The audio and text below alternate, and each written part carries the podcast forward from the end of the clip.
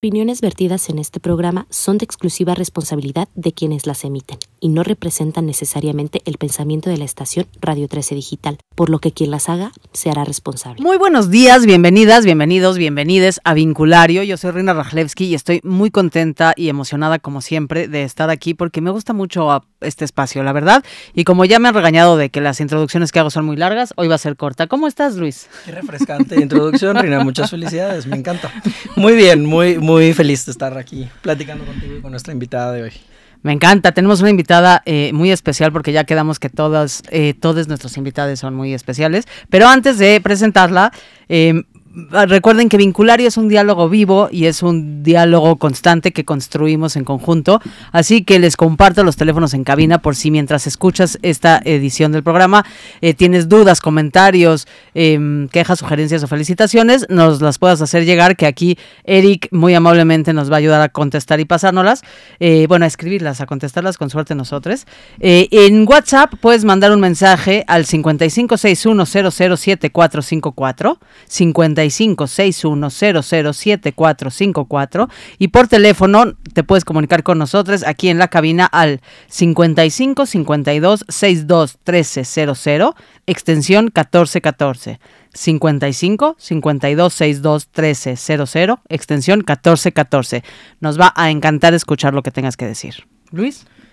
Pues, ¿qué te parece, Rina, si comenzamos presentando a nuestra invitada de hoy? Que creo que eso nos ayuda a aprovechar el tiempo lo mejor posible porque creo que el tema da para, para un episodio y más.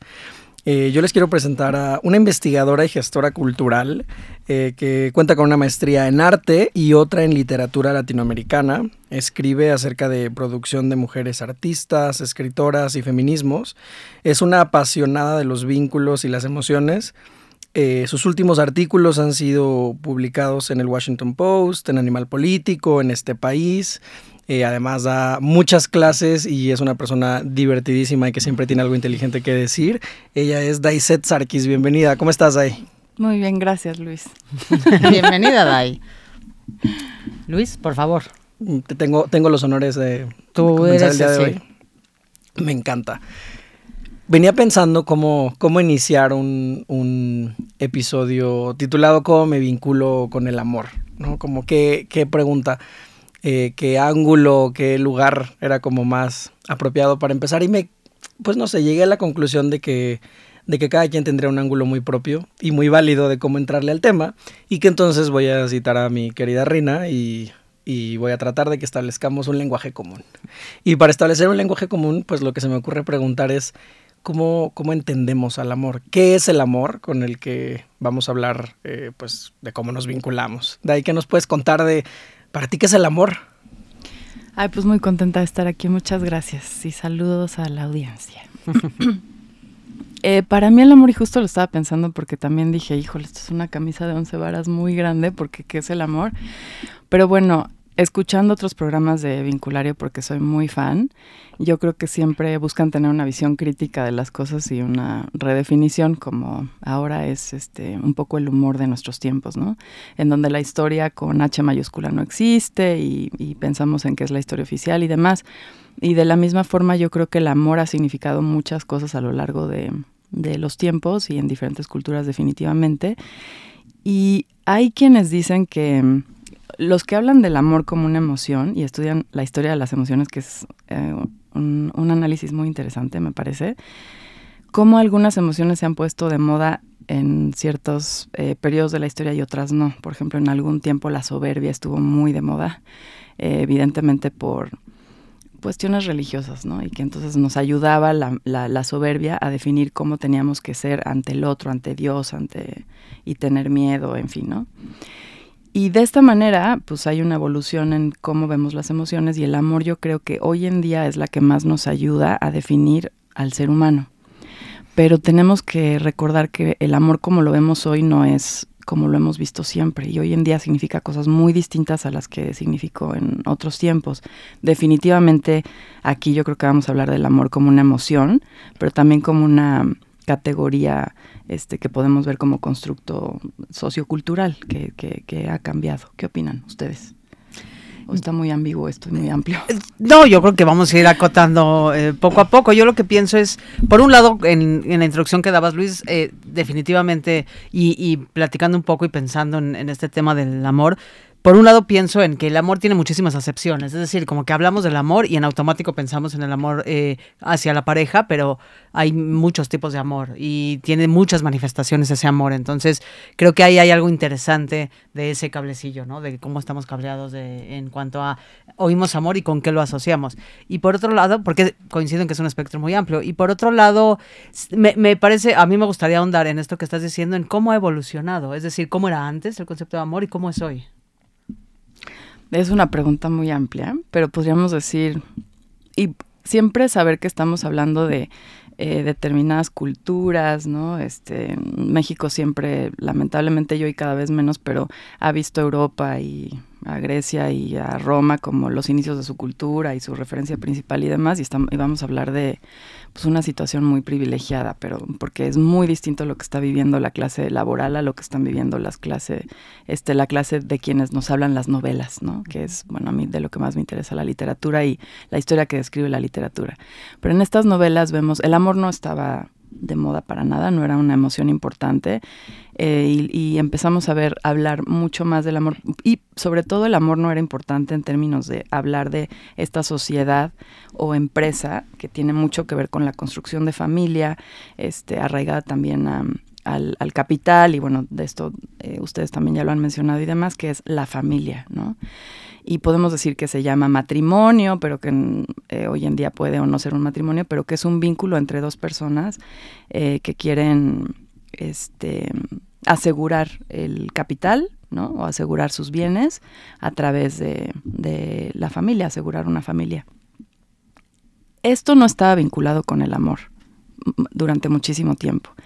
Y como muchos psicoanalistas y teóricos del amor hoy en día y los que se basan en las emociones dicen que pues este es uno de los grandes problemas en los que nos hemos metido hoy en día, que seguimos pensando, y muchos no, ¿no? Pero en México todavía se sigue pensando en muchos ámbitos que construir en pareja, por ejemplo, si estamos hablando del amor romántico, que ahorita podemos hablar un poco más, pero construir en pareja eh, tiene necesariamente que ver con el amor, cuando pues son vínculos muy distintos, ¿no? Algunos de ellos. Si estamos procurando bienes y un futuro, este, y familia, y comprar una casa juntos y demás, no tendría por qué necesariamente estar vinculado con el amor, y no el amor tendría por qué ser la emoción principal que haga que esa empresa este, sea exitosa. No sé si están de acuerdo conmigo, pero y yo diría, bueno, muchos eh, historiadores dicen que fue más o menos lo ubican en, en, Francia, en el romanticismo, cuando se empieza a hablar del amor y curiosamente no del amor dentro del matrimonio, sino se empieza por fin a hablar de este tema tan prohibido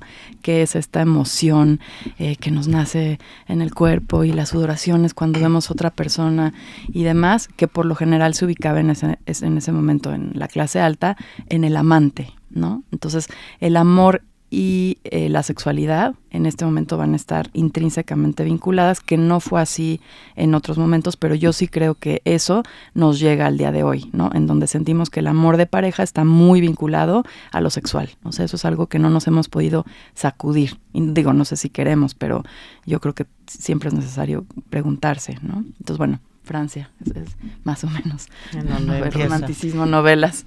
Sí. Y pienso en cuando se junta todo esto y se deposita en una sola figura, ¿no? Como el, la única forma, para empezar, como la única forma de amor eh, en una relación de pareja con ciertas características y ciertas estructuras detrás y demás. Eh, cuando se junta como la intención de asegurar el capital con el amor y con los afectos y con la crianza y con un montón de cosas y se crea como esta idea del amor romántico, ¿qué pasa con las personas que viven el amor? ¿Cómo se vive el amor desde ese, desde ese lugar que ya tiene como una descripción de puesto bastante compleja, creo? ¿Cómo, cómo se vive cuando, cuando ya estamos pues, en nuestro tiempo viviendo en ese, bajo esos mandatos incluso del amor romántico? Ay, pues yo creo que ustedes lo han vivido y yo creo que las personas eh, que nos están escuchando también, pero pues es un nudo, ¿no? O sea, es un muégano, es, es, horrendo. Y lo dicen eh, muchas, ¿no? Pero bueno, a mí me gusta mucho leer a Esther Perel, que... Buenísimo. Buenísimo, me encanta. Eh, y una de las cosas que ella escribe, y curiosamente también lo dice Simón de Beauvoir en El Segundo Sexo, que, que también me, es un librazo para entender esto del matrimonio, las dos van a hablar eh, de lo absurdo que es pensar que todo puede estar depositado en una persona. Simón de Beauvoir no lo dice así, dice como nunca va a haber un vínculo cercano, está hablando de la construcción del matrimonio, ¿no? En ese entonces, pero nunca va a haber un vínculo cercano realmente e íntimo, que ahorita podemos hablar de intimidad, que a mí me gusta mucho esa definición, entre un hombre y una mujer, estamos hablando evidentemente de este, relaciones heteropatriarcales, que aquí de los presentes ninguno, pero bueno, estamos acostumbrados a hablar. Pero se escribe desde ahí muchas veces. Exacto. Pero bueno, nunca va a haber un vínculo entre dos seres humanos, hombre y mujer, que se puedan ver realmente, intimar realmente si están construidos desde aquí, donde uno, en ese momento el hombre, está procurando eh, los bienes materiales y la mujer, como una moneda de cambio, pues le regalan la idea romántica del amor, ¿no? Entonces ella lo va a ver a él y él va a ver afuera, ¿no? Él va a ver al espacio público, él va a ir a taclear y a conquistar otro espacio, ¿no? Y ella le sirve eh, para poder sostener todo lo que él desea alcanzar y ella lo está viendo a él. Entonces, pues de entrada ya es un nudo espantoso, ¿no? Uno está viendo para afuera, la otra está viendo a él y está terrible. ¿Y qué significa para ella verlo desde el amor romántico a él? Como que, ¿Qué implicaciones tiene para ella cumplir ese rol? O sea, yo creo que para las mujeres fue una, y lo ha sido, y sigue siendo pues una gran tragedia, ¿no? Porque bueno, en algún momento sabemos que el vínculo, que la mujer tenía muy poquita agencia, si es que alguna, y esto en todos los estratos sociales, de con quién se iba a casar o, etcétera, ¿no? Inclusive hoy en día y en todas partes, ¿no? Y que sabemos que, bueno, no, no, no, vamos a entrar en eso porque nos vamos a desviar del amor, pero sabemos que la mujer muchas veces fue forzada o y es forzada a lugares donde no quiere estar en esta construcción que llamamos matrimonio.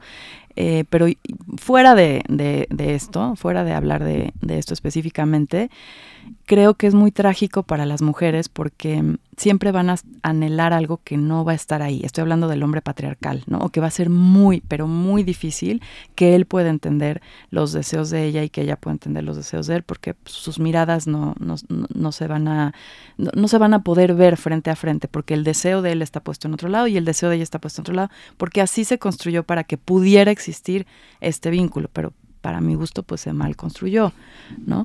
Esther Perel dice algo muy interesante que es, no ha habido una época en la historia en donde hayamos puesto eh, tú la has leído, ¿no? Has leído esto que me, parece maravilloso. Este, nunca hemos puesto tanto sobre un ser humano que el amante hoy en día, ¿no? Porque el amante, oye, tiene que cumplir el rol, hablo del amante, el amante, le amante, ¿no?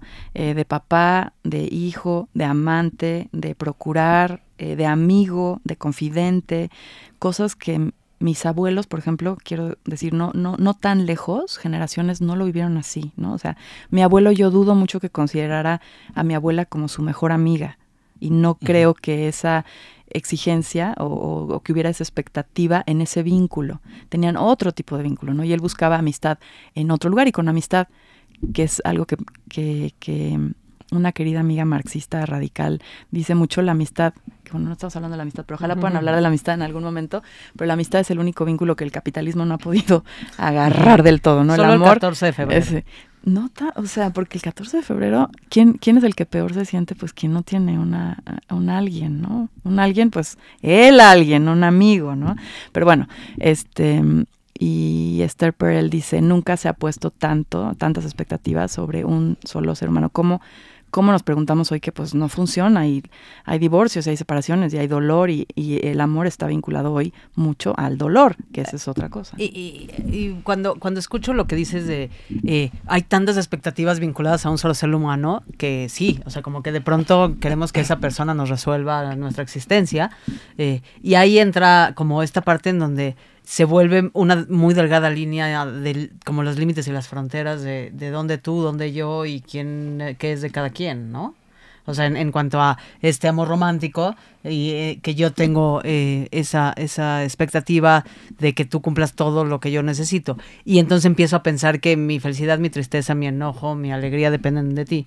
Y, y a mí lo que me parece como más eh, abrumador es que como todo el contexto en el que vivimos nos educa hacia allá, pienso mucho en Disney, ¿no? que es este ejemplo más clásico eh, del amor romántico, pues Disney nos ha hecho que no nos demos cuenta de esto, ¿no? Que no nos demos cuenta que, que de pronto se nos olvida que quién soy yo, porque empiezo a ser yo a través de la otra persona. Claro, y pienso en, me parece que viene, por supuesto que tiene todo, todo el sentido que, que, en algún momento salga el nombre Esther Perel en una conversación así, ¿no? A mí me encanta cómo lo dice de claro el depositamos en una persona las necesidades y las funciones que cumplía toda una comunidad. Y a mí lo que me parece impresionante de esto es, ella cuando habla de estas necesidades, dice, muchas se contraponen y se vuelve imposible, o sea, se vuelve una, una misión imposible el dame espontaneidad, pero también dame seguridad y certeza. Y dame novedad, pero también sé alguien conocido y vuélvete familiar.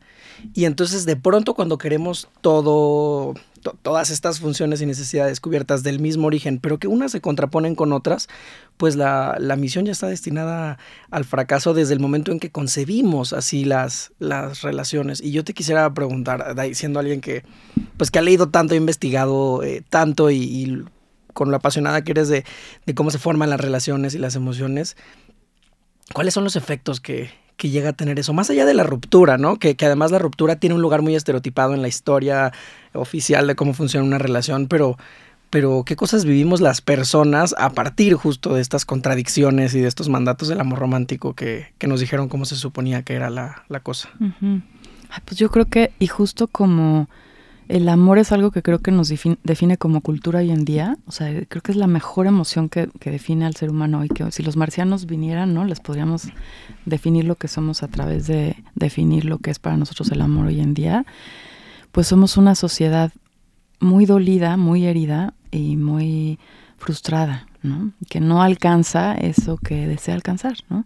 Que además también, no solo Esther Perel, pero muchos psicoanalistas y no queremos citar a Freud, pero no, este Freud, Lacan, este de los que mencionaban en algún momento el deseo por la otra persona y esto no tiene que ver solamente el eros, ¿no? El eros no tiene que ver solamente con, con un deseo físico, ¿no? Sino es esto que vemos en el otro y que sentimos un enamoramiento y puede ser por una amistad, inclusive nos puede pasar por un familiar, por nuestra madre o nuestro padre que admiramos en algún momento, pero siempre va a partir de un deseo por acortar la distancia, ¿no? Entonces que en el momento en el que esa distancia se acorta, pues se pierde el deseo, porque eso es el deseo, un querer de acortar la distancia. Entonces las relaciones en general, no tiene que ser de pareja, eh, cuando tiene que ver con el amor, pues es un baile, que lo que están buscando es ¿no? Yo ¡ah! siento bonito porque tuvimos una empatía o de pronto viste el mundo como yo lo vi o tienes esos puntos de encuentro con la otra persona. Y yo me pasó contigo cuando te conocí, Luis, ¿no?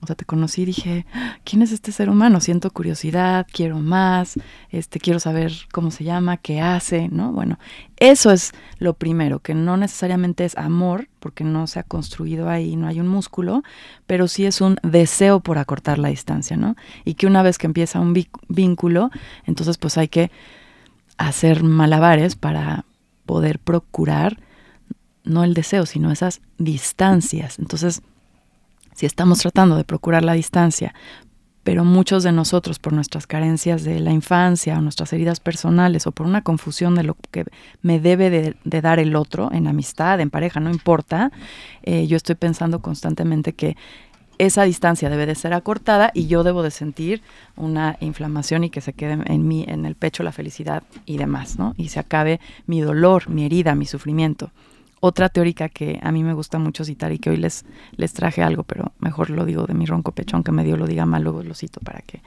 Pero es eh, Pia Melody, que tiene em, una gran definición de lo que es intimidad y dice que muchas personas llegamos a una relación de pareja específicamente o inclusive de amistad buscando que la otra persona le dé sentido a nuestra vida.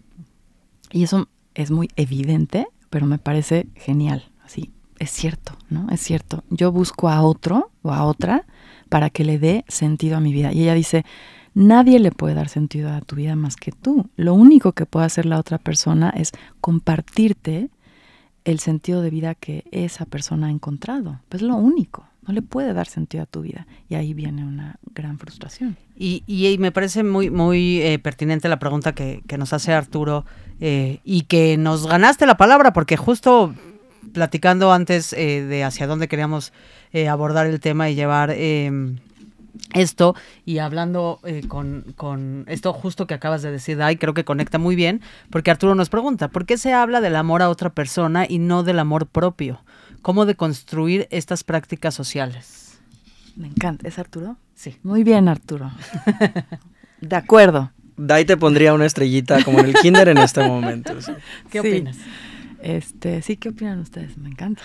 ya, se acabó esto, exacto. Claro, Arturo ya no resolvió el episodio. No, yo creo que tiene, a ver, conecto por supuesto lo que dice Arturo con lo que nos estabas contando, Dai.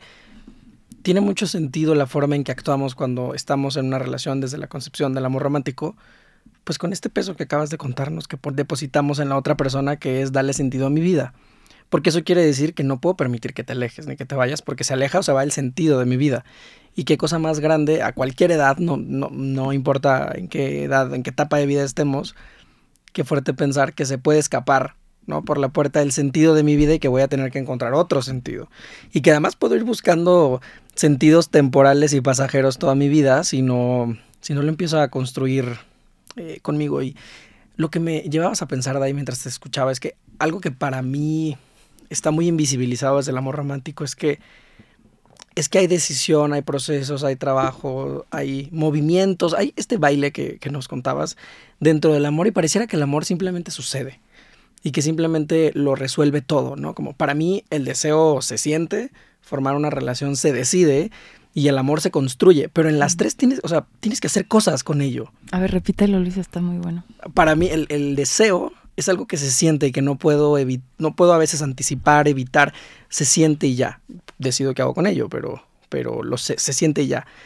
El amor se siente, la relación se decide. Hacemos un acuerdo de llamarnos si queremos el novio, novia, pareja, si firmamos algo y nos llamamos esposos, qué sé yo. O sea, es una serie de acuerdos y también nos vamos a presentar a las familias y vamos o no vamos a vincularnos con alguien más.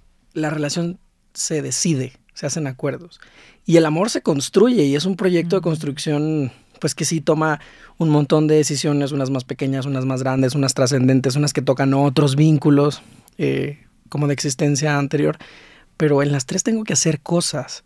Y pareciera que el amor lo pensamos desde las novelas que leemos, desde Disney, desde muchos lugares. Pareciera que el amor lo pensamos como algo que se siente y todo está dado. Y entonces, pues, sin moverme, no sé qué tanta agencia tengo de mi vida o de mi felicidad. Y, ahí yo sumaría y retomaría, eh, pues, la aportación de Arturo, eh, porque es muy difícil pensar en construir algo con alguien más si no sé quién soy yo.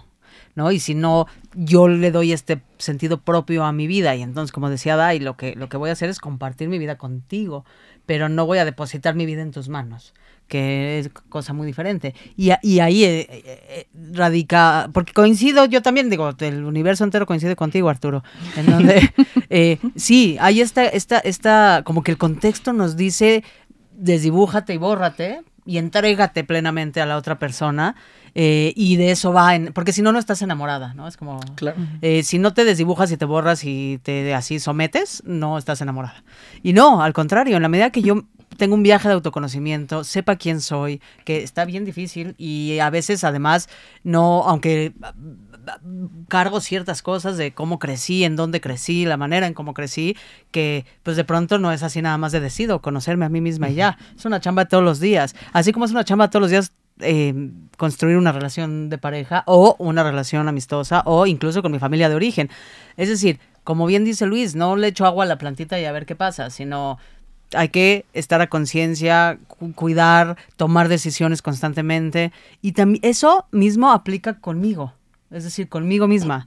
Y ahí entra esta parte en donde en la medida que, que yo descubro eh, o logro emprender este viaje de, pues, sí, del amor propio, vamos a llamarle así, eh, pues es en la medida que me voy a colocar diferente en otras relaciones eh, o en mi relación con el entorno, quiero decir, porque mi vida no depende de alguien más, depende de mí misma. ¿Tú qué opinas de eso? de acuerdo. Estaba pensando en, no, de acuerdo con Arturo y justo como dice Café Tacuba, este, que la vida, la vida y el amor es un gran baile, y de este baile del que estamos hablando, yo creo que el problema radica en que pues no aprendemos, o, y ahora lo estamos aprendiendo, a que ese baile tiene que empezar conmigo, y es de la misma forma ese baile. Creemos que no creemos que yo por mí no tendría por qué sentir deseo de conocerme, por ejemplo, de acortar la distancia. Eh, creemos que yo conmigo no tendría por qué sentir eh, ganas de pasar más tiempo, entender cuáles son mis proyectos de vida, eh, qué necesito para, como dijo Luis, una palabra también muy problemática, ser feliz, ¿no? ¿De qué depende la felicidad? Y siempre pensamos que la felicidad depende del amor. Sí, ¿no? Pero si empecé ese baile conmigo, entonces la felicidad o la tranquilidad, ¿no? O el bienestar dependen del amor, pero de ese baile que ya empezó conmigo, que ya solucioné conmigo, que ya corté la distancia y que ya supe cómo bailar. Pero por lo general llegamos a, a una situación de amistad, de vínculos, de pareja y demás, esperando que el otro nos dé algo que no tenemos idea de, de nunca empezamos ese baile de enamoramiento con nosotros mismos, ¿no? Ni de construcción etcétera, ni de decisiones constantes para autoconocernos. Y ahorita platicamos de, intimidad, para que no se me olvide, y autoestima, que también son dos palabras muy problemáticas. Y para, para podernos ir libremente hacia el autoestima y, y hablar de intimidad, eh, no, por supuesto, quiero dejar de hacer una pregunta que nos llegó por parte de Mariel, que creo que tiene que ver con lo que sucede dentro de ese baile cuando ya estamos dentro de la relación. Y es, porque en muchas ocasiones no se llega a acuerdos y uno en la relación solo ve los detalles del otro y no se llega a un consenso común. Cuando ya formamos el acuerdo de relación y estamos tratando de hacer lo mejor que podemos con lo que tenemos y de construir ese amor del que hablamos, ¿por qué a veces no se llega a acuerdos tan fácil o porque vemos los detalles, como nos dice Mariel? Yo me gusta eh, que nos diga esto, Mariel, porque nos lleva a algo que quería tocar y que estaba reflexionando de camino acá, que es justo de lo que estamos hablando y la disponibilidad. Yo conozco, la verdad, dos tipos de relaciones y trato de ser una más que la otra, ¿no? Pero una es la que tiene una lista de necesidades, y yo lo he sido, no digo, no estoy exenta, todos lo hemos sido, ¿no? Eh, una lista de necesidades para ser feliz, inclusive en el cotidiano, ¿no? Yo para ser feliz necesito que los platos bla, o yo, si eres mi amiga para ser feliz, necesito que me llames y que hagas tal y tal. Toda esta lista de necesidades ni siquiera hacemos un intento muchas veces, o yo no hice el intento en mucho tiempo por cuestionarlas, o sea, por preguntarnos, ¿de dónde surge esta necesidad? Que yo tengo tan claro que es básico para ser feliz, porque, o para estar bien, porque curiosamente luego me ha descubierto esta necesidad, no sé si te pasa a ti, Mariel, pero a mí me, ha pasado muchísimo, y es cubierta, ya sea quiero algo, se acorta el deseo, quiero comprarme esa bolsa, se acorta el deseo, me compro la bolsa y pues no vino la felicidad eterna que yo pensé que la bolsa me iba a dar. Lo mismo sucede con acortar el deseo en las relaciones o cuando mi pareja o mi amiga o mi amigo me cumple eh, ciertas necesidades, entre comillas, que yo creo que la otra persona me, me debe de cumplir. Yo empezaría por cuestionar esta lista, porque cuando yo empecé a cuestionar esta lista me di cuenta, y este es la, las otro, el otro tipo de relaciones que veo, que hay muy poco realmente, que si yo escogí bien con quién quiero vincularme, en el ámbito que sea, hay muy poco que la otra persona pueda hacer por mí que yo no pueda hacer por mí. Muy poco. Y hay muy pocas peticiones. Esto suena ridículo, yo sé, ¿no? Porque yo también dudaba. Sea, pero eso no es posible. O sea, pues, es un constante acuerdo y, y una constante negociación porque estamos conviviendo, ¿no? En el cotidiano, amigos, este, pareja, familia, no importa. Pero yo creo que si escogimos bien, y con eso inclusive digo la familia, ¿no? Porque no porque seamos de sangre hay que vincularnos con todos nuestros parientes de la misma forma o tenerlos en el cotidiano, pero si hemos escogido bien a quién invitar a nuestro cotidiano, hay muy poco que yo le deba de pedir al otro, no por deber quiero decir, sino que yo no pueda cumplirme a mí primero. Me parece, me parece importantísimo porque si bien hay muchas cosas que podemos hablar de cómo se habla de los acuerdos y cómo a veces pues no estamos hablando de lo que tenemos enfrente en realidad, sino de necesidades no cubiertas y, y de, no sé, pienso en pienso en el típico ejemplo de si en pareja quedamos que yo lavo trastes y tú tiendes la cama y el día que no tiendes la cama me molesto y tenemos una discusión, quizá no estamos peleando por las sábanas ni por la cama, porque para que se solucione se tiende la cama y la discusión dura 30 segundos, dos minutos y somos muy perfeccionistas con la cama. Pero si yo me estoy sintiendo no escuchado, entonces probablemente esa emoción que me hace sentir pues sea mucho más, mucho más duradera y la discusión vaya a otros horizontes. Pero me encanta escuchar de ti, Dai, que no solo tiene que ver con la técnica de cómo hablamos de, los acuerdos. Hay que ver de dónde vienen las necesidades que dan fundamento a esos acuerdos y, y cuando estoy poniendo las necesidades sobre el otro, que me, llevas a pensar en una conversación que tuve alguna vez con alguien en, trabajo terapéutico que me decía, yo estoy dándome cuenta de que estoy poniendo mucha presión en mi pareja porque me faltan tener amistades. Entonces tengo que, o sea, para cuidar a mi, para cuidar a mi relación, hoy lo que tengo que hacer es formar eh, nuevas amistades porque he descuidado esa área de mi vida y sé que eso está poniendo presión. Es decir, este cuestionar las necesidades es más trascendente de lo que uno pensaría. Me, llevas hacia allá en, el, la reflexión. Y porque muchas de esas necesidades surgen de, de como muchas heridas que venimos cargando, ¿no? De, de, quizá de cuando éramos niños, ¿no? Estas heridas de la infancia que tanto suenan por aquí y por allá y que saber cómo, y ahí regresamos a, al tema del autoconocimiento, porque saber cómo reconocerlas y, y, en, y saber que existen y atenderlas hace que pues yo puedo entender qué callos me pisan, ¿no? O sea, como que el nivel de intimidad, y ahorita regreso esto para regresar al tema de intimidad y autoestima, eh, que tiene mucho que ver con eso, es, pues, si yo, si yo sé qué botón me detona la persona con la que deseo compartir la vida, eh, puedo entender, pues, que si necesito pedir algo o, o en realidad es algo que tengo que trabajar yo conmigo, porque hay heridas que es decir, no, no todo el mundo funciona alrededor de mi persona, ¿no? Como que hay muchos factores externos. Mi, la persona con quien decido compartir es eh, una persona que tiene su propia historia, yo tengo mi propia historia y eso hace que el compartir el mismo espacio y proyecto de vida, eh, pues de pronto tenga algunos retos, ¿no? Y entonces eh, eso me da pie. ¿Viste qué sutil fui? Para dar pie a la pregunta de Ana Claudia. Una profesional. Profesional eres. de la radio. Este, y que dice, tengo una relación de seis años, pero he visto y sentido diferentes momentos del amor. ¿Existen etapas o niveles de la relación? ¿Dai? Ay, sí, me encanta esto. Bueno, yo creo que ustedes también nos pueden decir algo que, que entiendo han estado en pareja mucho tiempo. este, sí, yo creo, quisiera retomar algunas cosas nada más para no olvidar, pero de lo que estaba mencionando Luis, creo que es muy importante tocar el tema de la disponibilidad y que también nos este, preguntaban anteriormente con eh, por qué no llegamos a acuerdos, ¿no? Y yo creo que muchas veces cuando podemos cuestionar esa lista de qué es lo que necesito yo, porque muchas veces la empezamos a cuestionar ya que tenemos a una persona enfrente, ¿no?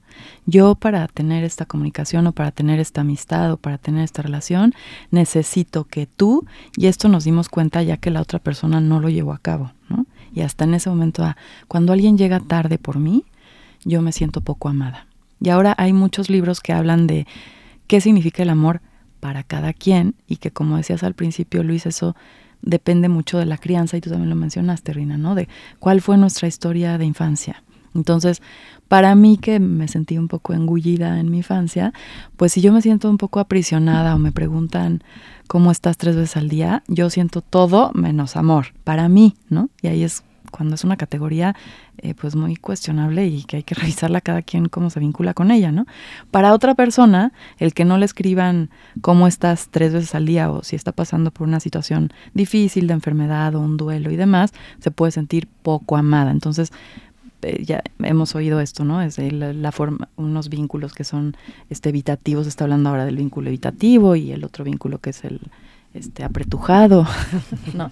Pero bueno, finalmente lo que nos dicen todos estos análisis es cómo me relaciono yo con mi concepción del amor y primero tengo que entender bien qué significa para mí el amor. Entonces, en el ejemplo de la cama, nunca se trata de la cama, ¿no? Uh -huh. Muchos dicen que, de, y muchas de lo que se trata es de ser visto o ser vista y respeto, ¿no? Cuando yo no me siento vista, o cuando yo en mi categoría de lo que implican los límites del respeto me siento poco respetada, entonces hay una falta.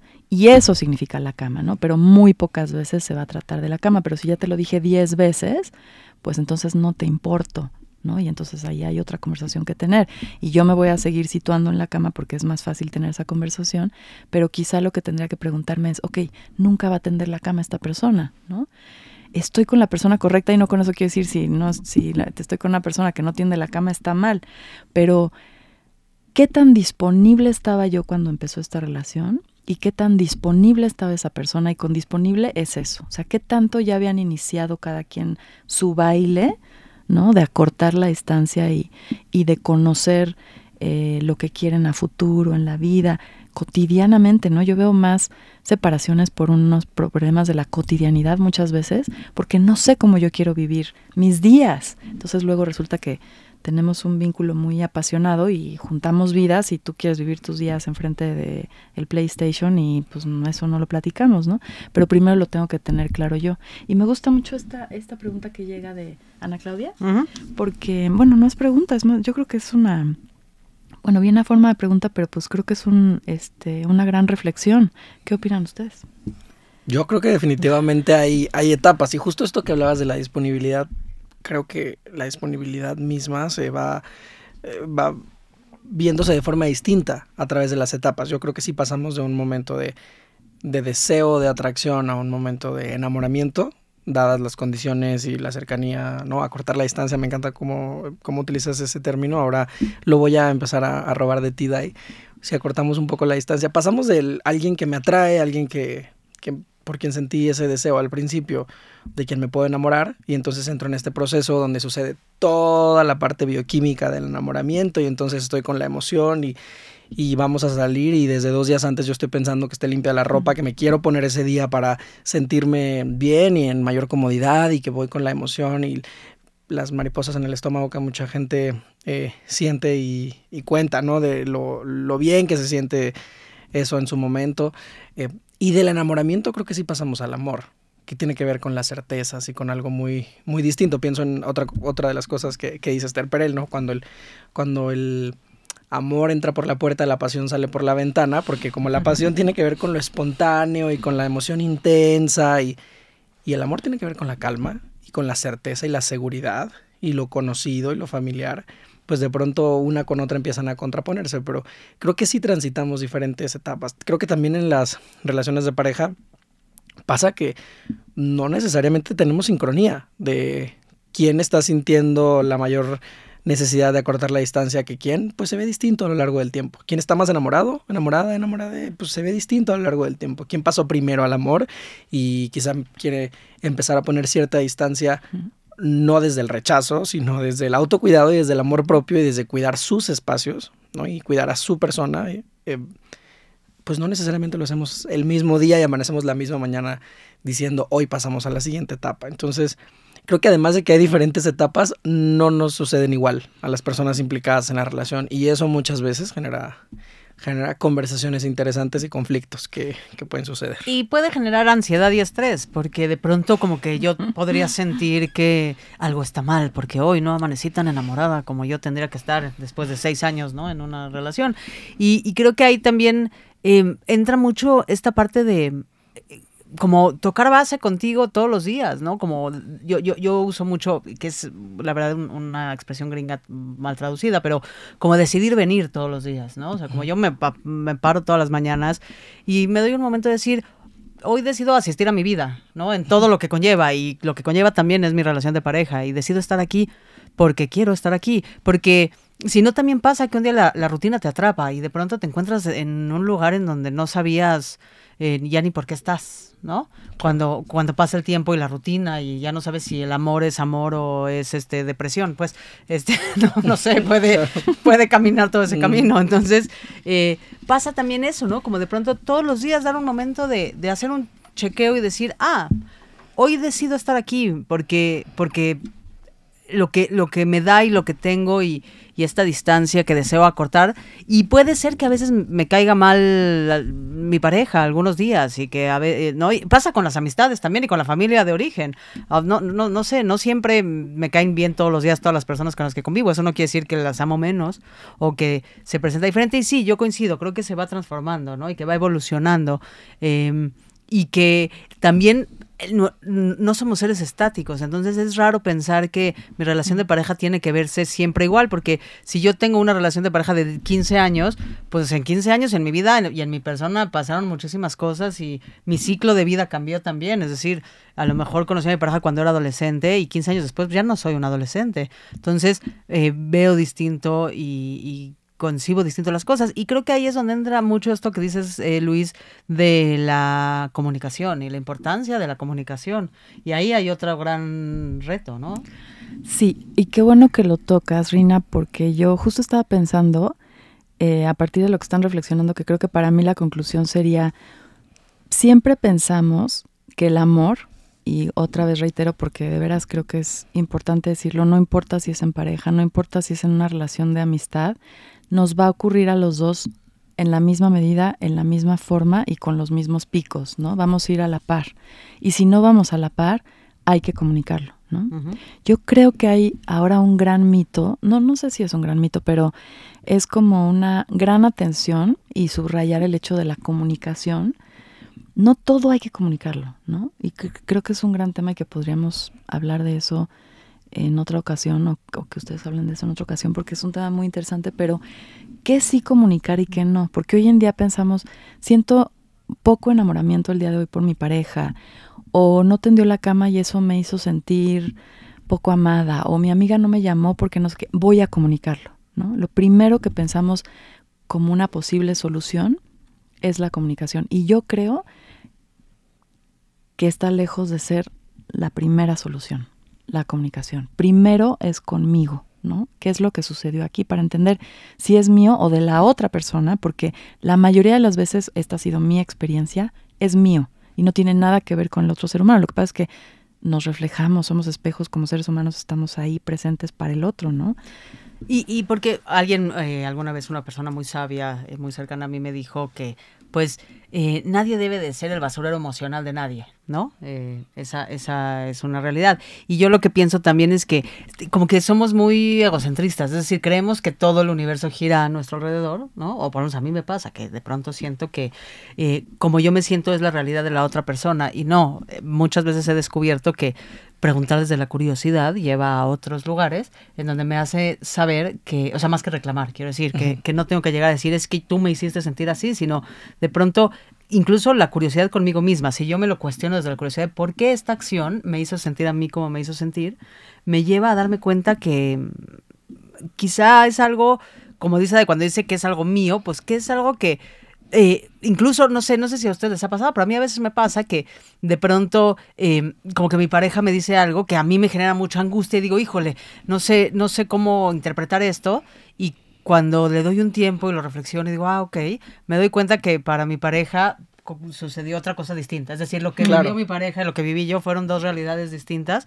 Y digo, ah, ok, si no tuvo el impacto que yo interpreté que iba a tener, si es que lo que estoy diciendo hace sentido, entonces me toca revisar a mí que por qué yo le doy esa lectura, por qué yo le doy eso. Y eso quiere decir que es conmigo y no tiene nada que ver con mi pareja y por lo tanto pues estoy tratando de conectar con esto de no le tengo que, que, decir todo, todo, porque pues cómo me siento yo es mi responsabilidad, no es responsabilidad de mi pareja. Y me toca echarme, perdón, adelante por favor solo para que no se me olvide, o qué voy a pedir, porque a veces solo decimos cosas y ni siquiera estamos haciendo una petición que la otra persona puede, entonces como asumir que eres el depositario de mis emociones, pero no, no, debe, no debe ser así. Estoy completamente de acuerdo con lo que dicen las dos y me, me quedé con esto que decía Reina de, a ver, me toca revisarlo, ¿no?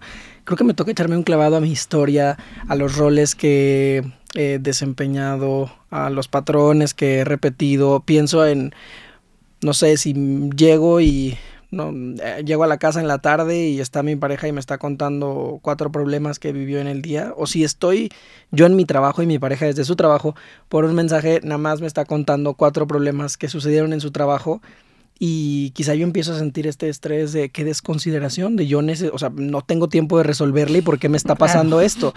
Y quizá cuando llego en la noche me entero que nunca esperó que yo le resolviera y que yo soy quien ha desempeñado roles en su familia, que resuelve problemas y que entonces yo me inventé que le tenía que resolver los problemas a mi pareja cuando solo se estaba desahogando porque le parecía que tenía un lugar en la comunicación de pareja, platicarnos como, ah, qué chistoso, esta persona otra vez no llegó y ahora tengo que ver dónde compro tal, qué sé yo, como nadie me pidió que resolviera, yo me inventé que tenía que resolver. Porque así llegó tu chip, ¿no? Así llegaste cableado a esa relación, pero no lo...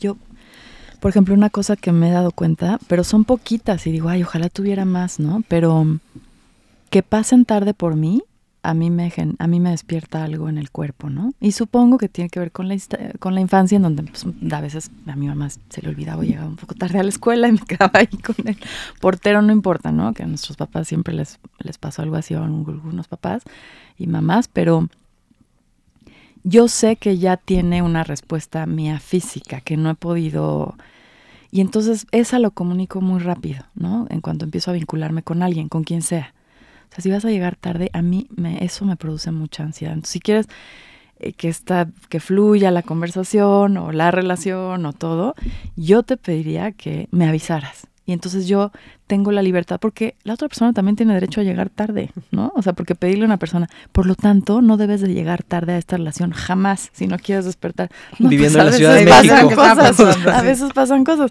Entonces lo que yo decidí es como tener la acción de mi lado. Entonces dije, bueno, ¿qué es lo que me, me, me provoca esto? Pues esperar, ok. Entonces yo te voy a, si no me puedes avisar, yo me voy a ir a los 10 minutos, porque no me funciona esperar más, pero no, no voy a estar enojada después, no me voy a resentir profundamente contigo, porque yo ya pude irme, ¿no? Y, lo logro, logro no, no, no, no, no tomármelo personal, pero lo tuve que trabajar mucho, entender de dónde venía, etcétera, etcétera, ¿no? Y es una de las pocas cosas que le pido a mi pareja, porque trato de no pedirle cosas porque siento que entonces vuelve una lista de, digo, si a mí me molesta que no tienda la cama, por Dios, pues la tiendo yo, ¿no? O sea, no pasa nada, no, no es una batalla que quiera pelear, pero yo creo que eso tiene mucho que ver con la disponibilidad. Sea, estaba yo disponible para entrar a un vínculo de este tipo.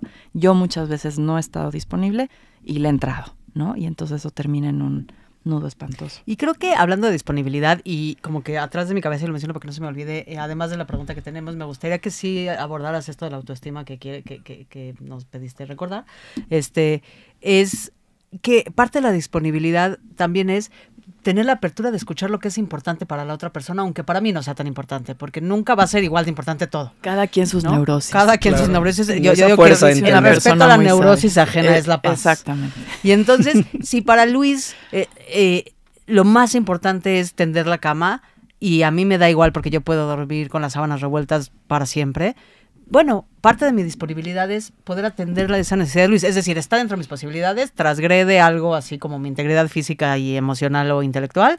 No, es algo que puedo hacer y puedo como poner atención en eso. Sí, eso va a hacer a Luis que se sienta visto y, escuchado eh, y por ende amado. Sí. Ah, bueno, entonces puedo hacer esa concesión, puedo hacer ese esfuerzo. Es decir, parte de, de vivir en pareja es encontrarse en el medio, es eh, compartir la vida, pero encontrándose en las neurosis de cada quien y cuidándolas, por decirlo de alguna manera, pero cada quien, empezando por cada quien la suya. Y de ahí mi disponibilidad es poder escuchar y atender lo que es importante para la otra persona. Ojo, no quizá no nací sabiendo lo que es importante para la otra persona, lo voy a aprender en el camino. Y quizá aprenderlo en ese camino a veces va a ser un poco más doloroso que otras, tampoco es un paseo en el parque, pero si estoy disponible para hacerlo, quiere decir que vamos a ir avanzando porque con suerte voy a encontrar una pareja que también esté disponible para hacerlo. Y entonces lo que es importante para cada quien va a ser puesto en la mesa y va a ser tomado en cuenta. Y por ende va a ser escuchado. Eh, y unas se van a poder y otras no. También eso es importante. Pero, pero creo que para mí la disponibilidad también va de eso cuando hablamos de, disponibilidad. Y entonces ahí entra, pues hasta dónde, ¿no? Hasta dónde sí y hasta dónde no. Eh, porque ese es otro tema. Nos avisa Eric que nos quedan cinco minutos, oigan. Esto es una opresión por parte de nuestros productores, pero como no tenemos de otra, vamos a meter el acelerador y tratar de contestar eh, pues las últimas preguntas que, han llegado, como al menos muy brevemente, y poder pasar a nuestros rituales de despedida de vinculario. Em, esta pregunta es anónima y dice, tengo 38 años y estoy explorando el amor con dos personas. Entiendo el tema del poliamor, pero ¿cómo plantearlo con la familia? Y aquí quiero hacer la aclaración de que eh, por, no solo por el tiempo, sino porque la misma persona anónima que nos cuenta la pregunta nos dice que entiende el tema del poliamor.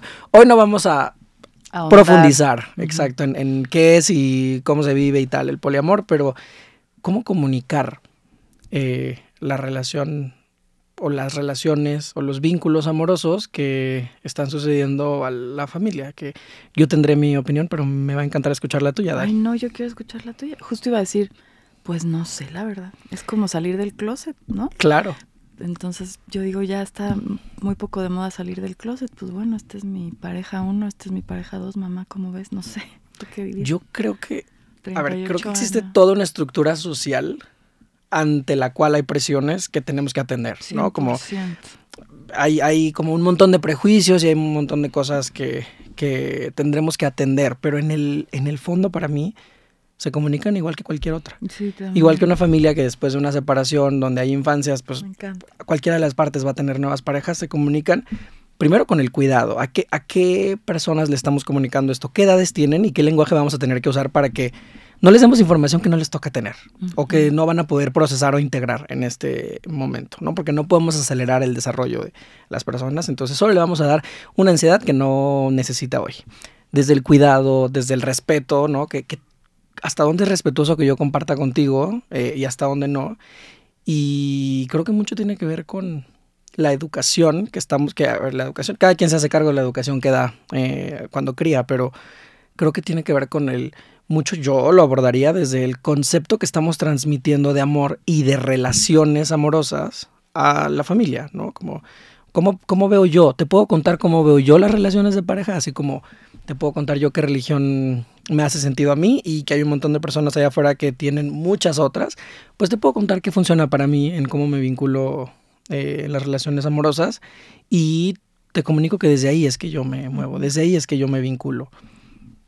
Habrá preguntas, habrá cosas por resolver, pero creo que tiene mucho que ver con este concepto que te comparto como algo que yo entiendo de las relaciones eh, de pareja. No sé, Rina, compártenos un poco de tu vasta sabiduría. No, no, ya cuando tu sabiduría fue contundente y no, me sumo por completo a lo que dices Luis y Habrá creo que incomodidades y no todos estarán de acuerdo. por supuesto, Claro. habrá incomodidades Habrá rupturas. y y- es decir, cuando decides comunicar tienes que estar dispuesto a que si hay rupturas o incomodidades, bueno, habrá que lidiar con eso y que eh, quizá venga con el paquete, quizá no, pero mm, sobre todo que te asegures que cuando lo hagas sea en un se- te sientas seguro en cuanto a, o sea, que, que no pongas en riesgo tu integridad ni física ni emocional. Eso para mí sería lo más importante. Tú sabrás el timing, tú sabrás el momento correcto eh, con todo lo que acaba de decir Luis, sabiendo que te cuides a ti. Eso sería yo eh, lo que diría. Y Víctor, te, te, te vamos a quedar medio mal porque ya se- nos está viendo feo Eric, pero Víctor pregunta, ¿cómo rompo los patrones familiares en mis relaciones? Lo cual es una pregunta muy pertinente y al lugar. Me encanta de conclusión, ¿puedo así? y con esto favor. vamos a concluir. Porque sí, justo me encanta la pregunta, Víctor, gracias porque quería cerrar, eh, que no nos fuéramos sin decir que para mí, que es un constante trabajo, y o, repito, no nada más en las relaciones de pareja, sino también en las de la amistad, haber descubierto todo este universo, es una investigación constante de, de mí, ¿no? Y entonces una tercer voz, como un terapeuta, alguien profesional que no tenga una agenda específica, siempre va a ayudar a ver si mis necesidades son mías o vienen de mi pasado o es justo que yo pida esto, etcétera. Y un terapeuta pues siempre cuesta, pero también hay grupos de autoayuda que yo considero muy útiles, que son completamente gratuitos, como Codependientes Anónimos, que es una maravilla, y que estudian la literatura de Pia Melody, de Melody Beatty, que tiene mucho que ver con los vínculos del enamoramiento, del amor y todo esto que hablábamos de lo evitativo y demás, ¿no? Entonces, ¿cómo rompo? Pues con un, este, patrones familiares, híjole, con un ah, trabajal, ¿no? Yo no he roto, roto algunos, no sé ustedes qué piensan, pero es difícil y por lo tanto yo creo que se requiere un acompañamiento y un trabajo constante de autoconocimiento.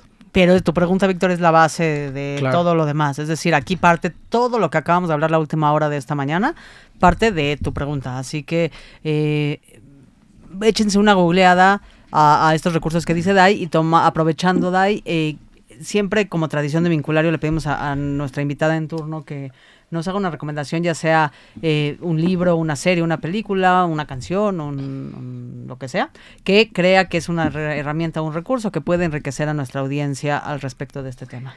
Pues estas que les cuento, eh, a mí me encanta un libro que se llama La adicción al amor de Pia Melody, me parece un diccionario así genial, bueno, es como un diccionario, y que se acerquen a grupos de codependientes anónimos también, hay muchísimos en México, en todas partes son 100% gratuitos, y no irnos sin decir que ahorita estamos hablando de un tipo de vínculo en donde más o menos la cosa jala, ¿no?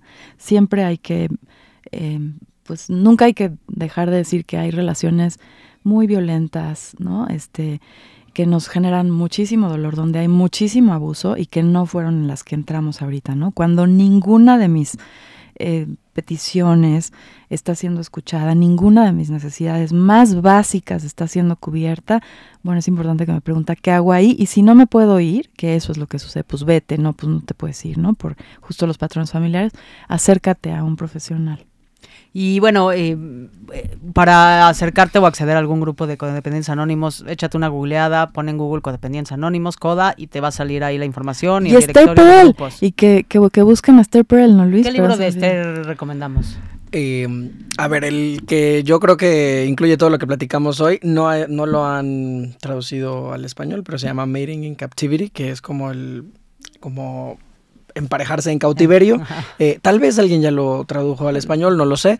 Eh, también nos pueden mandar un DM y contarnos si lo encontraron, pero ese me parece una maravilla. Y Esther Perel tiene como Sí. podcast, tiene videos cortos de 3 a 5 minutos que te explican las cosas. Es una mujer muy generosa con sus saberes, así Muy que sí, por favor, búsquenla. Cuestionadora. Pues eh, estas recomendaciones se convertirán en un post algún día en las redes de, bueno, en el Instagram de Vinculario, no olviden seguirnos, arroba Vinculario. Nos pueden mandar un mail a eh, vinculariomx arroba gmail.com y no olviden seguir todas las redes de Radio 13, toda la barra que es muy eh, interesante y entrañable porque aquí nos eh, gusta hablar de, pues, de este tipo de temas, cada una eh, de los programas con su eh, propia perspectiva y su propio tenor. Y gracias, Dai, por, por acompañarnos. Tendrás que volver para hablar de la autoestima y la intimidad, porque Ay, nada más intimidad. estuvimos así como vendiéndolo y vendiéndolo. Y Gracias, no se Luis, pudo. gracias, y gracias en cabina por acompañarnos, Raúl, ¿cierto? Sí, no. Ah, no, perdón. Dani, gracias. Dani, gracias. Es que traen el cubrebocas en cabina, ustedes no los ven, y con el cubrebocas todo Y cambia, Dani viene con que- gorra, debe saber Exacto, usted viene que no así lo como puede de ver. incógnita, entonces trae gorra y cubrebocas, y entonces me engañaron esos ojitos pispiretos, Dani. Muchísimas gracias por, por echar montón, Eric, gracias. Luis, gracias. Gracias, Rina. Muchísimas gracias, No, Dai, gracias por estar acá. Gracias, Los Dai, fue un mucho. placer. Soy muy fan de Vincular. Y nosotros, tuya.